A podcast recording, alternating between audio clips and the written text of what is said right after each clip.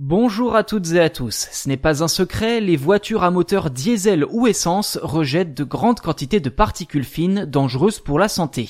Pour remédier au problème et en parallèle tenter de réduire la pollution de l'air, l'État français encourage le développement des voitures électriques. Or, d'après un rapport de l'OCDE, l'Organisation de coopération et de développement économique publié début décembre, les voitures électriques pollueront bientôt davantage que les gaz d'échappement.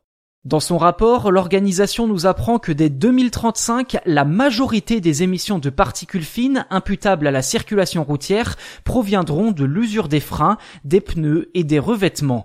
Une mise en garde d'autant plus alarmante que l'OCDE affirme que la pollution engendrée par les gaz d'échappement s'apprête à diminuer, notamment grâce à l'amélioration du système de combustion des moteurs et des filtres à particules.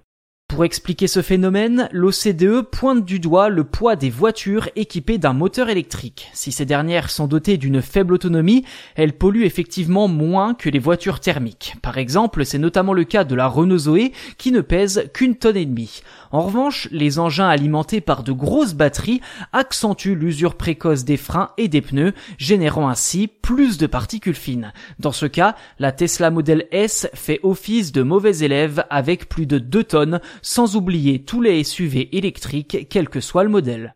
En clair, plus une voiture électrique a une bonne autonomie, plus elle risque de polluer l'atmosphère. D'autres facteurs entrent évidemment en ligne de compte, comme le style de la conduite, la composition des freins et des pneus, ou la poussière présente sur les routes. Quoi qu'il en soit, le rapport assure que la démocratisation des voitures électriques ne mettra pas un terme à l'émission de particules fines dans l'air.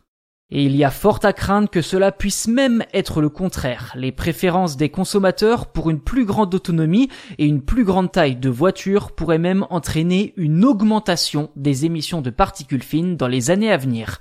Dans ces conditions, l'OCDE recommande de taxer aussi durement les voitures électriques que les autres véhicules et conseille aux autorités de tout miser sur les modes de transport alternatifs plutôt que sur les voitures électriques.